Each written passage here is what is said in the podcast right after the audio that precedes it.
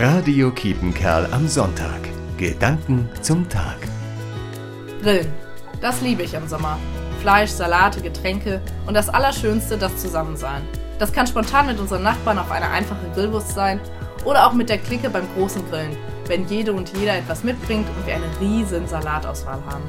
Und wenn ich am Wochenende in unserem Garten in Lette sitze, dann duftet es bei gutem Wetter so herrlich nach Grillen. Und das ist für mich Sommer. Sommer, Zufriedenheit und Zusammensein. Und tatsächlich glaube ich, dass Gott auf jeder Grillparty dabei ist.